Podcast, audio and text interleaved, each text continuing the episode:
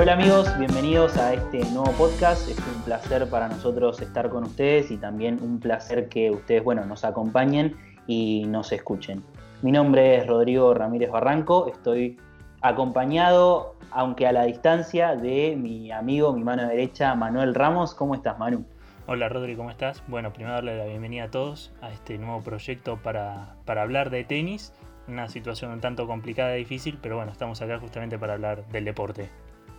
Así es, así es. Lo que menos queremos en estos momentos es hablar de coronavirus. Ya tenemos a casi todos los medios de comunicación hablando de eso. Queremos hablar un poco de lo que nos gusta a nosotros, de lo que nos apasiona.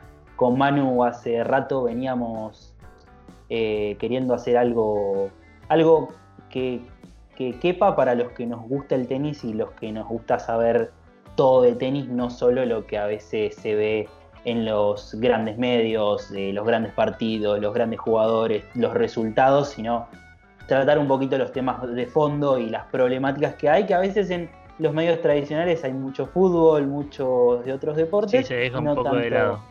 Exacto, no hay tanto de tenis, entonces este es un espacio para aquellos que queremos eh, saber un poquito más, enterarnos un poquito más y, ver las cuestiones un poquito más de fondo. Eh, nada, así que con Manu nos embarcamos en esta aventura que por ahora nos tiene separados, pero esperamos en un futuro poder hacerlo un poco, futuro cercano. mejor.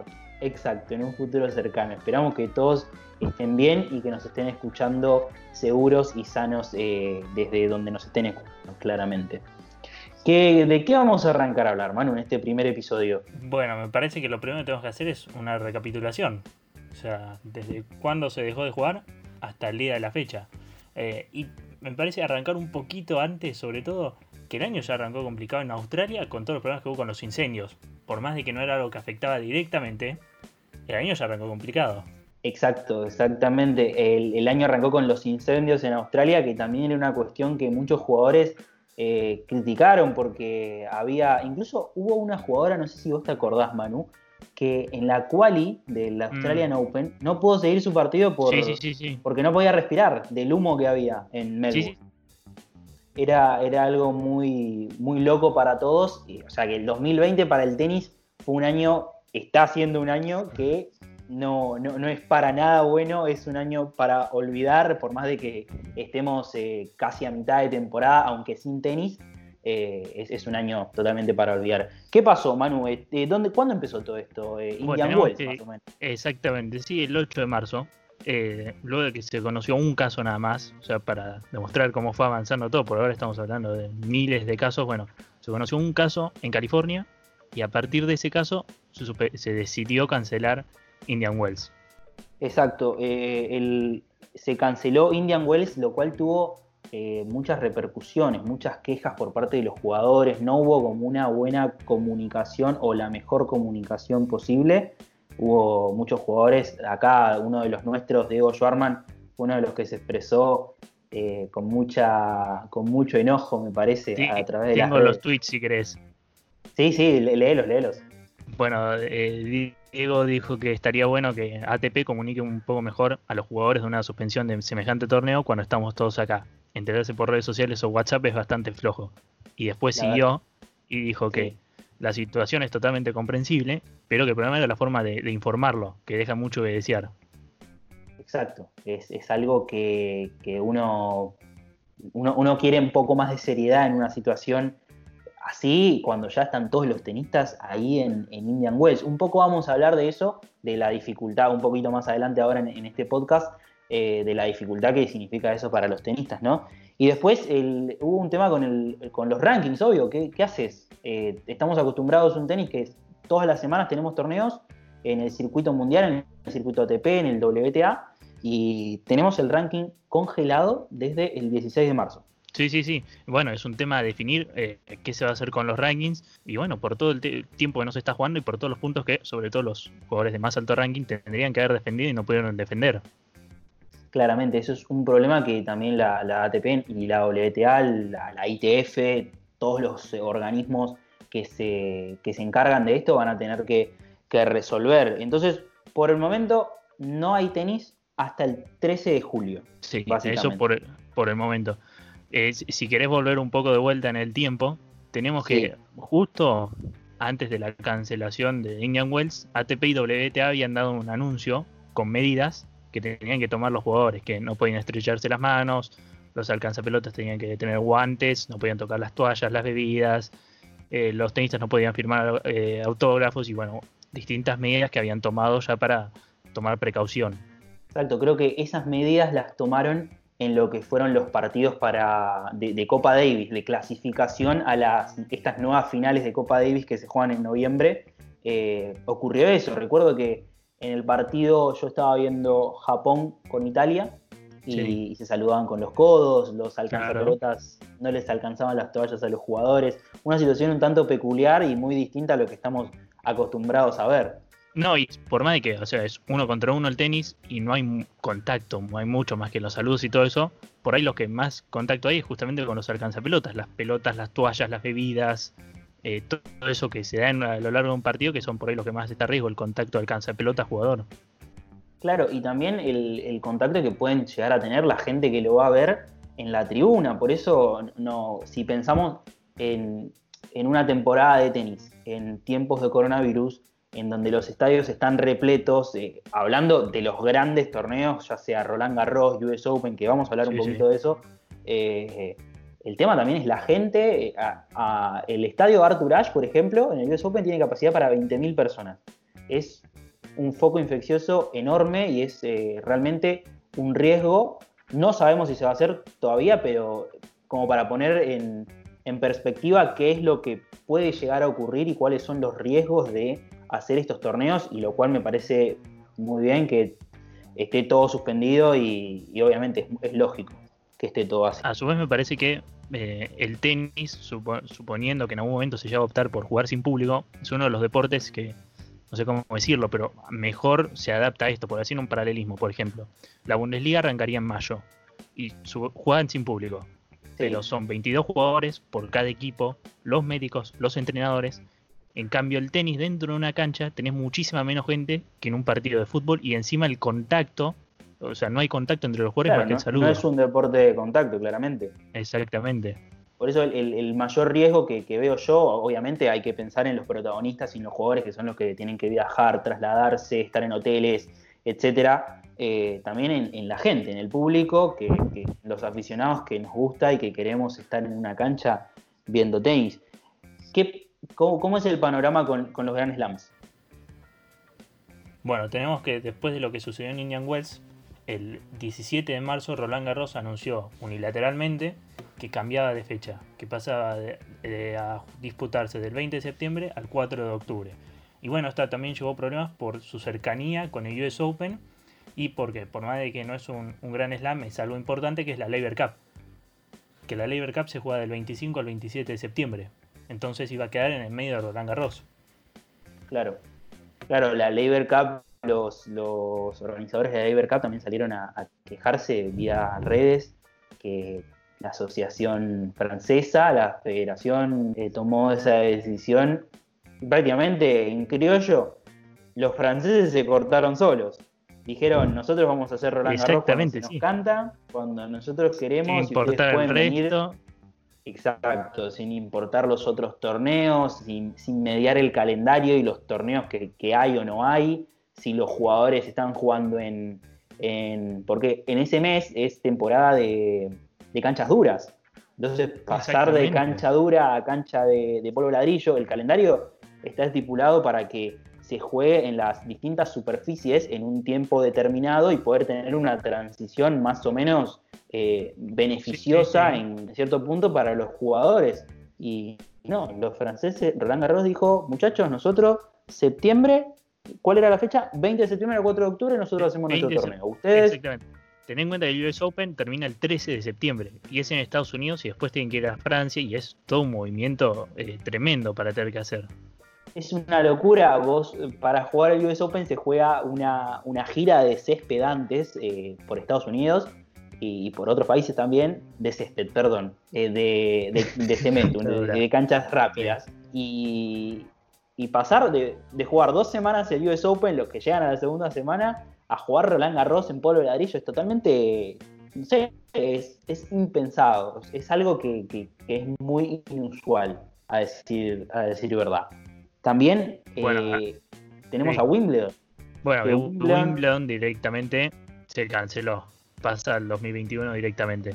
Sí, los de Wimbledon, los del All England, eh, dijeron no, no queremos riesgo, no queremos. Se barajaba la, la posibilidad de jugarlo a, puertas cerradas, pero dijeron no, directamente vamos a 2021. El año que viene se juega Wimbledon, esta vez no hay. Y también hay una situación particular con, el lugar donde se juega el US Open. El Billie Jean King eh, National Tennis Center, que es de la Federación de Estados Unidos, que hoy en día eh, básicamente es un hospital. Tiene 350 camas y tiene un sector en la cancha Louis Armstrong, tengo entendido que es en, las cocinas del estadio, que es un sector donde mm. se preparan comidas eh, y, distintas cosas para asistir a los que están trabajando y a la gente que, tiene necesidad durante esta situación en Nueva York. Lo cual nos lleva a pensar también si se puede jugar o no el, el US Open. Sí, a ver, lo que tiene a favor el US Open es que hay tiempo todavía y el Wimbledon ya se acercaba más la fecha, bueno, Roland Garros obviamente ya estaríamos casi encima. Eh, entonces, bueno, lo que tiene es el tiempo justamente que le juega a favor y, esperar. Por ahora tiene tiempo para esperar. Exacto. US Open tiene esa ventaja, sin embargo, el panorama en Nueva York no es muy alentador. El, no, para nada, es el, peor, mayor cantidad de... peor sector de Estados Unidos.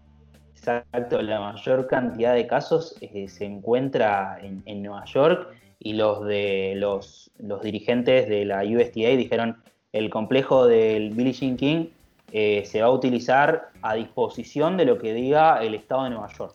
Volviendo, volviendo a Wimbledon, un par de datitos, que es la primera cancelación desde la Segunda Guerra Mundial. Y que la póliza de seguro justamente le cubre parte de la facturación que tiene eh, anualmente, o sea, por el torneo. Y además, la Federación Británica dispuso 23 millones de euros para ayudar a los clubes, a los torneos, a los árbitros, técnicos y jugadores de base, justamente para que no les afecte tanto el coronavirus. Claro, es una buena, una buena determinación ayudar a, los que más lo necesitan en, esta, en esta situación impensada, que a todos nos tiene eh, encerrados, nos tiene justamente a nosotros que estamos haciendo esto vía Skype y, y nos tiene a todos afectados, claramente en mayor o menor medida, pero, pero sí, claramente es así. También esto obviamente a todos nos trae problemas y también le trae problemas a la, ATP, la WTA, la ITF, todas las asociaciones que son las que nuclean todos los torneos y todo el tenis a nivel global. Eh, hay un par de problemas que va a tener que afrontar la ATP, la WTA, todos los organismos que aún no sabemos qué se va a resolver. Sí hay unas ciertas ideas, hay algunas medidas, eh, como por ejemplo las de los rankings, de congelar el ranking, que hasta ahora no sabemos qué va a ocurrir después. También tiene que ver con lo que puede llegar a suceder eh, con el avance de este virus, ¿no? A ver, hay básicamente, según el diario Marca, hay tres opciones que puede tener la, ATP para resolver la cuestión de los rankings. Una, un ranking de dos años, que es una posibilidad si no se juega por el resto de la temporada, está bastante bien. Recordemos que, para los que no saben, eh, el ranking se maneja defendiendo, o sea, los puntos que vos haces la temporada, en, la temporada 2019, esos mismos puntos los tenés que igualar o, de, o, hacer más puntos para que vos te puedas mover en el ranking. Si haces menos torneo puntos, torneo. torneo a torneo, exactamente. Eh, eh, semana a semana vas, eh, depende de cómo te vayan los torneos, vas o, bajando en el ranking o subiendo en el ranking. Esa, básicamente es la, la, modalidad. La segunda posibilidad que se mm. maneja es congelar hasta 2021 si obviamente no se juega más esta temporada, si el 2020 dicen chicos, hasta acá llegamos, eh, y, arrancar recién en, la temporada que viene a contabilizar otra vez los puntos. Y hay otra cuestión que es un poco extraña, que es un poquito más complicada, que según el diario Marca es una especie de resta o un ajuste de los puntos eh, según la, que es como para ayudar a los que más puntos tenían que defender y a, los que menos, como hacer como una, como una especie de promedio, ¿sería? Una cosa así por el estilo.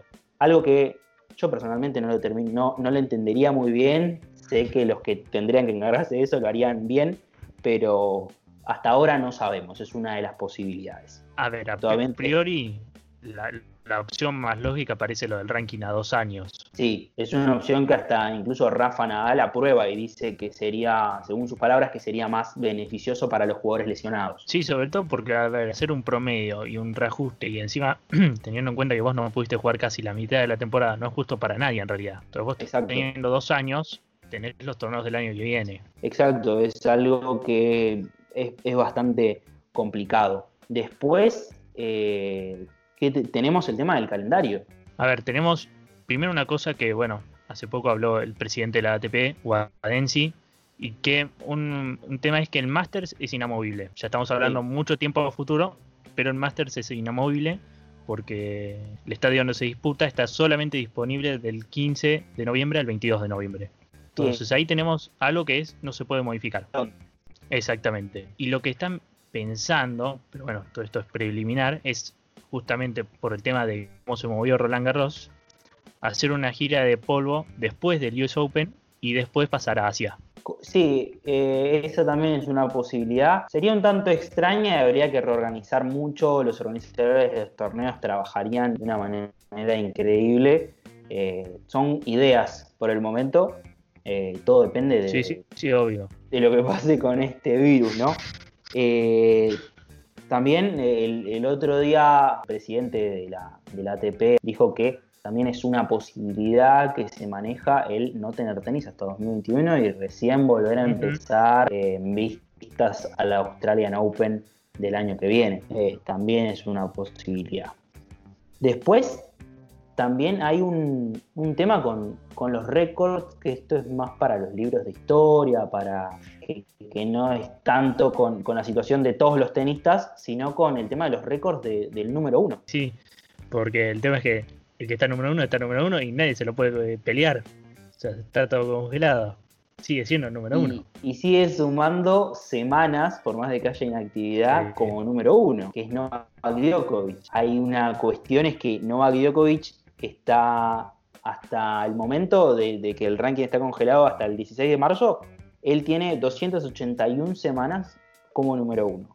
Siguiendo todo esto, si sigue, pongámosle que eh, se contabilizan estas semanas, él podría alcanzar, o ya alcanzaría al récord de Pete Sampras, que tuvo 286 semanas como número uno.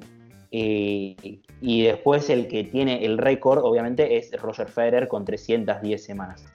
La cuestión acá es la pregunta que nos hacemos todos. ¿Tiene Djokovic derecho a reclamar por estas semanas de inactividad, eh, que todavía no sabemos hasta cuándo va a seguir, eh, y puede decir, miren, yo puedo reclamar mis semanas como número uno, yo seguí siendo número uno, si ustedes paran el circuito, no es mi problema, o que diga Exactamente, no, Djokovic, Exacto, no es culpa de él, estaría en todo su derecho. O que él diga, no, bueno, eh, mi récord o mis semanas como número uno se cuentan solo en las semanas en las que hay torneos.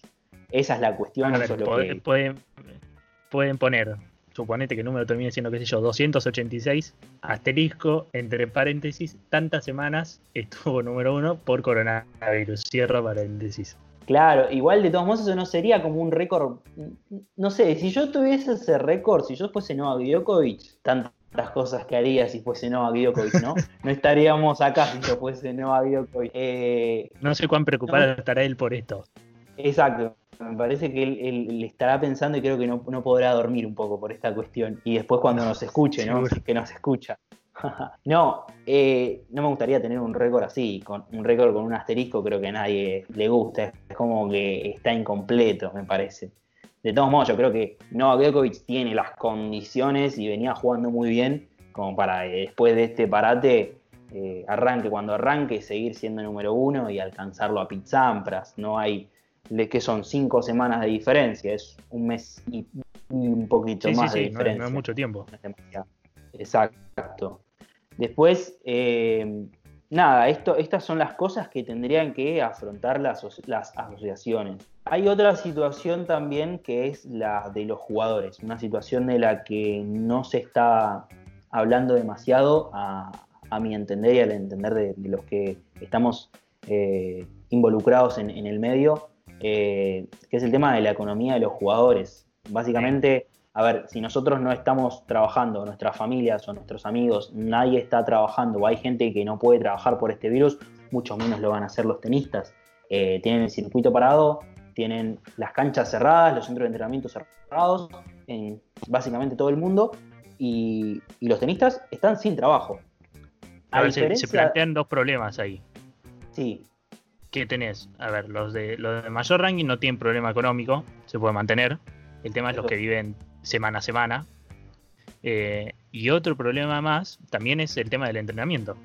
Porque hay que ver qué jugadores tienen la disponibilidad de, locación para poder entrenar y estar preparados. Porque supongamos que vuelve el 13 de julio, por ahí del ranking 50 para abajo, los jugadores no tienen entrenamiento, no tienen rodaje, no tienen nada.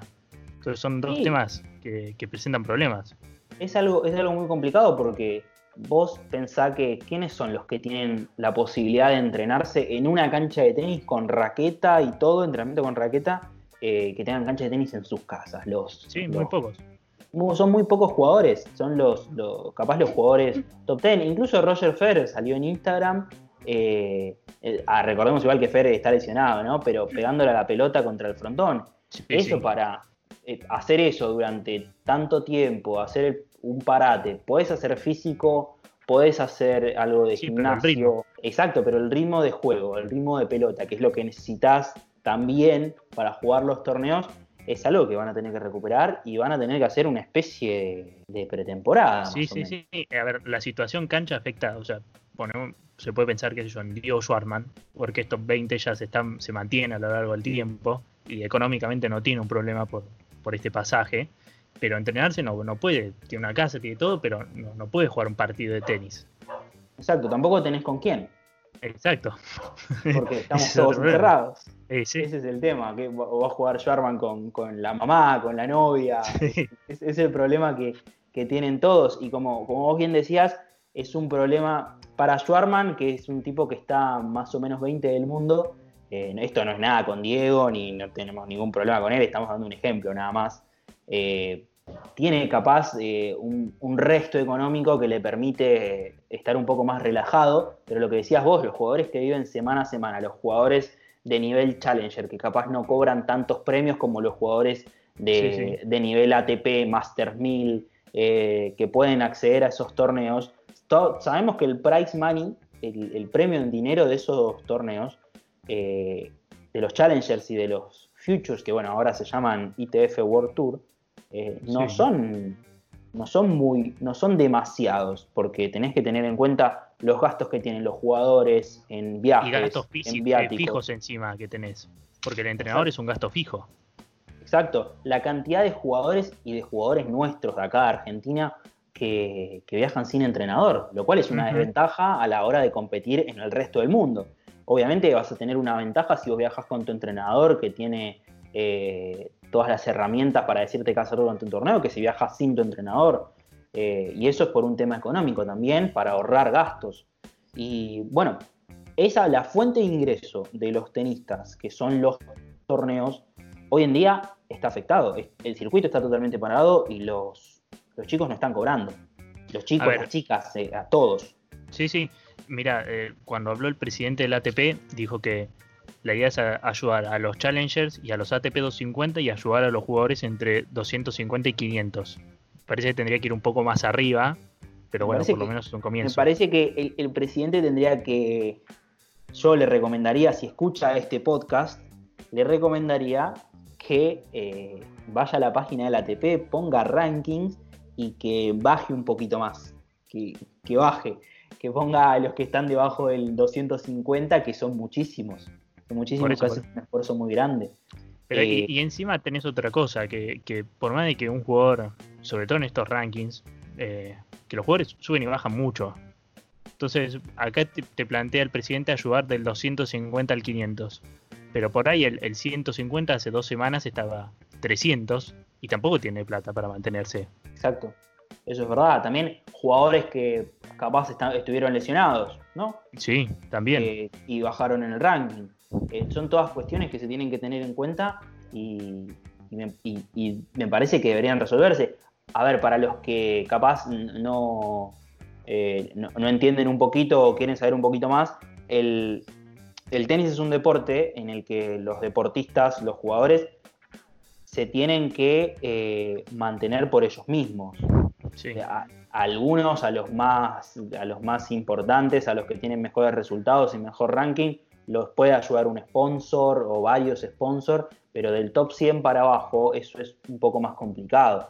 Y no reciben un sueldo o un salario como se recibe en el fútbol, en el básquet o en otros deportes, donde hay una institución de por medio que es la que te permite vivir y la que te paga un sueldo, básicamente. a ver, y, esto, y, plantea otro debate, porque por más de que ahora estamos viendo una situación especial, se plantearía el mismo problema cuando un jugador 200 se lesiona y pasa seis meses sin jugar. ¿Y qué hace? Porque otro jugador se puede mantener, se puede pagar en médicos, se puede hacer un montón de cosas. Pero también se plantea un debate sobre eh, cómo son los ingresos en el tenis, porque a los jugadores, por eso también se da tantos cambios en los rankings, cuanto más bajo vas, porque es muy complicado.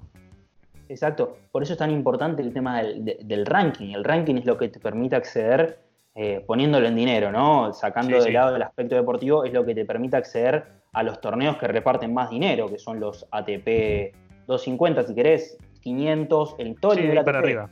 De ahí para arriba, hasta los Grand Slam. Por eso es importante a veces, eh, o, para los algunos piensan a veces que, bueno, perder una primera ronda de un Grand Slam no es tan importante. Pensemos que son aproximadamente, en el US Open, son aproximadamente 30 mil dólares para alguien que pierde en la primera ronda de, un Grand Slam. Y suelen ser jugadores de nivel Challenger que 30 mil dólares en una primera ronda es, es importante. Si no, preguntémosle a Marco Trungeliti que, que hace unos, unos años se fue desde París hasta. Desde París no, perdón, al revés. Desde Barcelona hasta París en auto para jugar la, la primera de Roland Garros. Sí, sí, por eso se juegan tanto en las qualis, para poder entrar. Exacto, es, un tema que, no se ve, no se discute mucho, pero es, importante para los jugadores.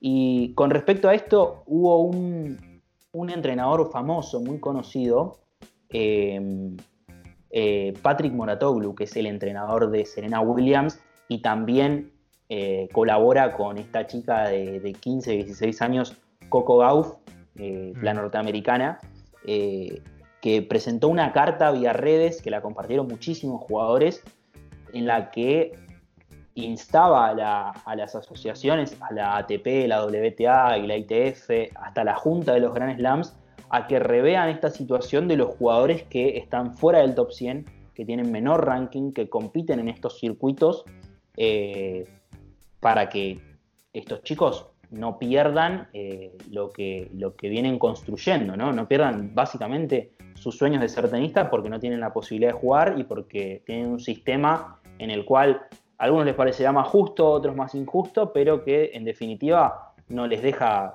demasiada ganancia, mucho menos en, esta, en este contexto. No, y para, apoyar la base, y, en un momento en lo que escribió lo dice, que el tenis no funciona nada más con el, qué sé yo, top 50 de jugadores. Se necesitan todos. Y si el resto no, no, no puede jugar, estás perdiendo. ¿Entendés? Entonces hay que buscar la forma de poder apoyarlos.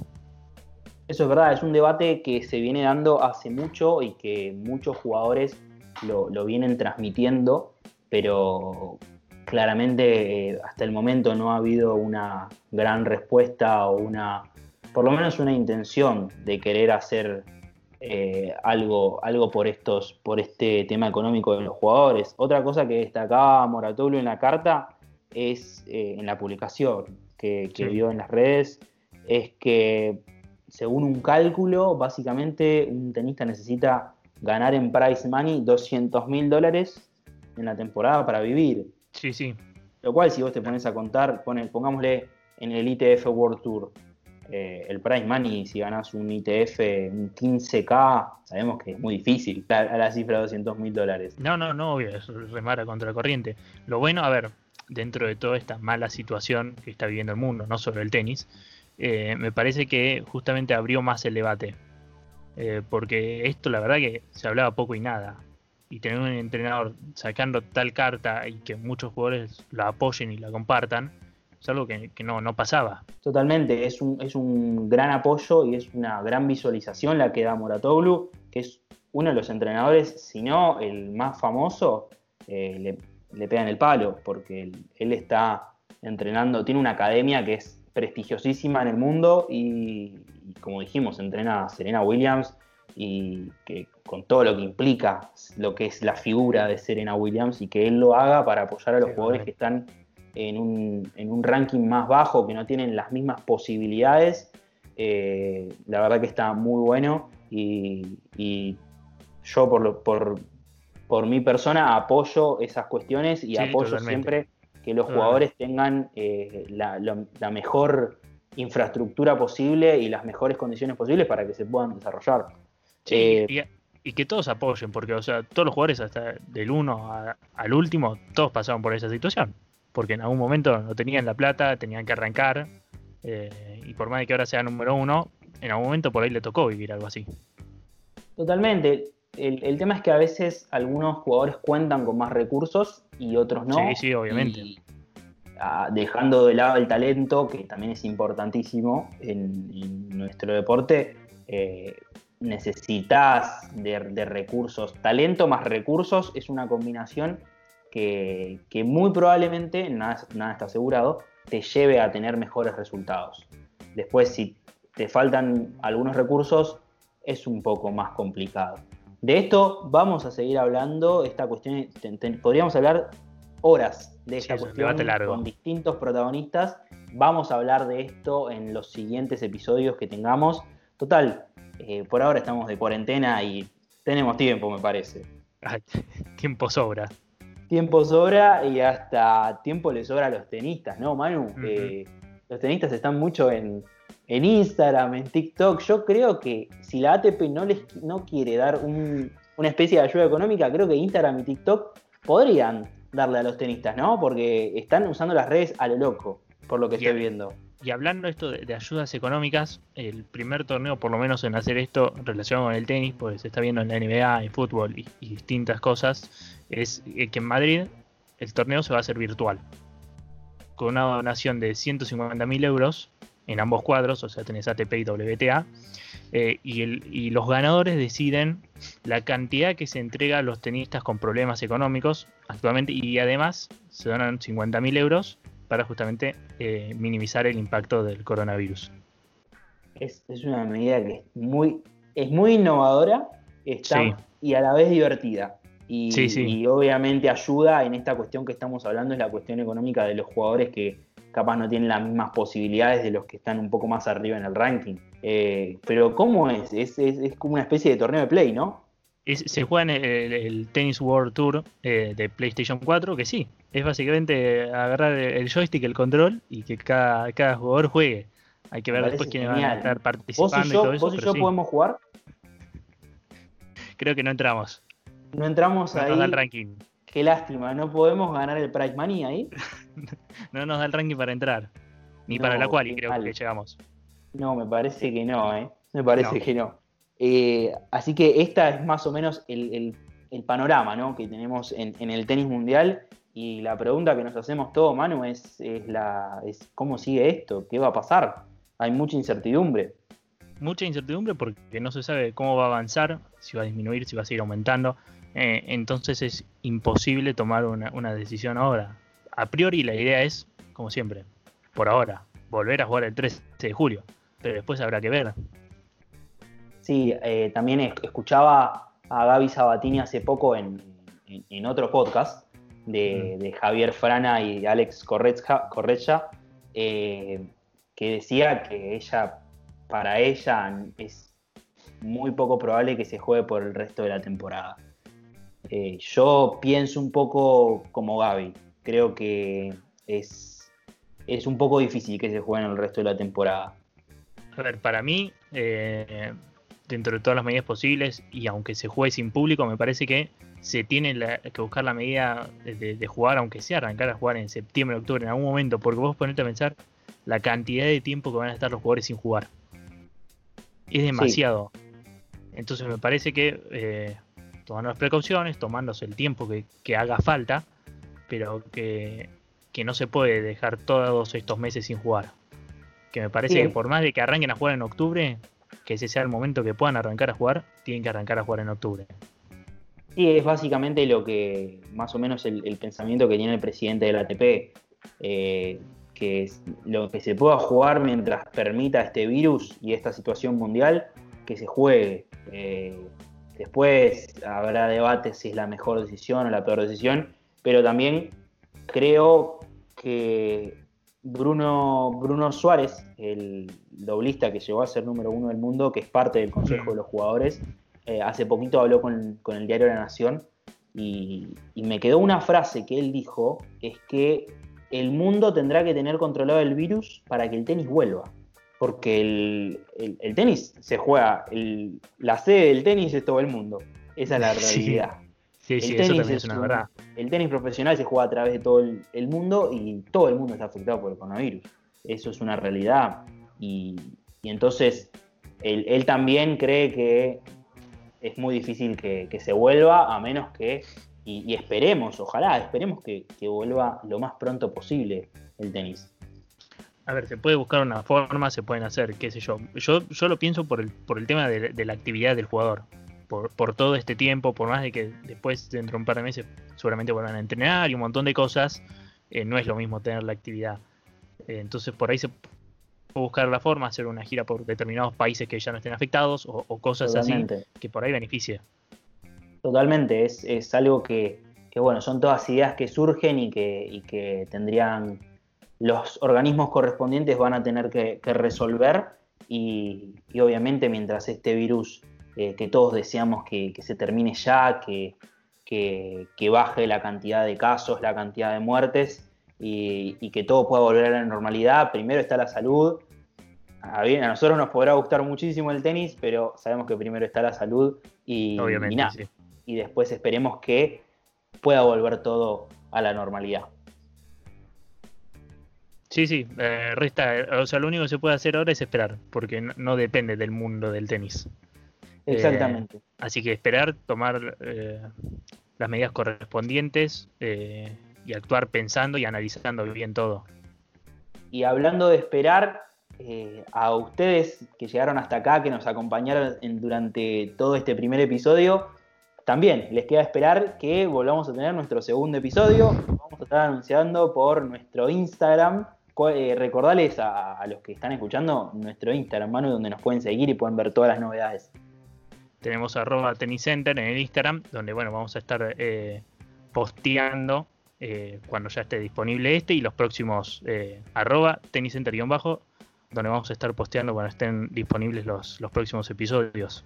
Así es, nos pueden seguir eh, en Instagram, ahí vamos a tener eh, todo, pueden ver todas las novedades y vamos a estar hablando de estos temas, vamos a estar profundizando un poco lo que es eh, este mundo del tenis que capaz no se habla tanto y nos encanta que, que ustedes nos acompañen y que hayan escuchado eh, este podcast, este nuevo formato, esta nueva aventura que estamos eh, teniendo y nos pone muy contentos estar en este formato y en este espacio que nos, nos permite hablar de lo que nos gusta, de lo que nos apasiona y, que, y que podamos hacerlo eh, lo más seguido posible. Así que vamos a seguir hablando en los distintos capítulos, los episodios que se vienen. Los invito a que nos dejen en los comentarios, que nos dejen los temas que, querrían escuchar, eh, qué les pareció, todo eso eh, es, de gran ayuda para nosotros y nos estaremos viendo la próxima, Manu. Escuchando la próxima. Escuchando, escuchando. Eh, sí, no, la verdad, muchas gracias a todos los, que escucharon y bueno, espero que sigan apoyando este, este, nuevo proyecto. Exactamente, esperemos que nos sigan acompañando y que estén todos a salvo, que estén todos sanos y cuídense todos. hasta la próxima.